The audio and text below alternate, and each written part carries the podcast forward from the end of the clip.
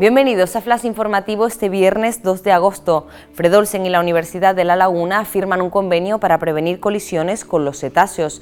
El nuevo proyecto único a nivel nacional supondrá una importante erradicación de este problema y pondrá en valor la biodiversidad marina de Canarias. Las islas registran 28 muertos por ahogamientos hasta julio.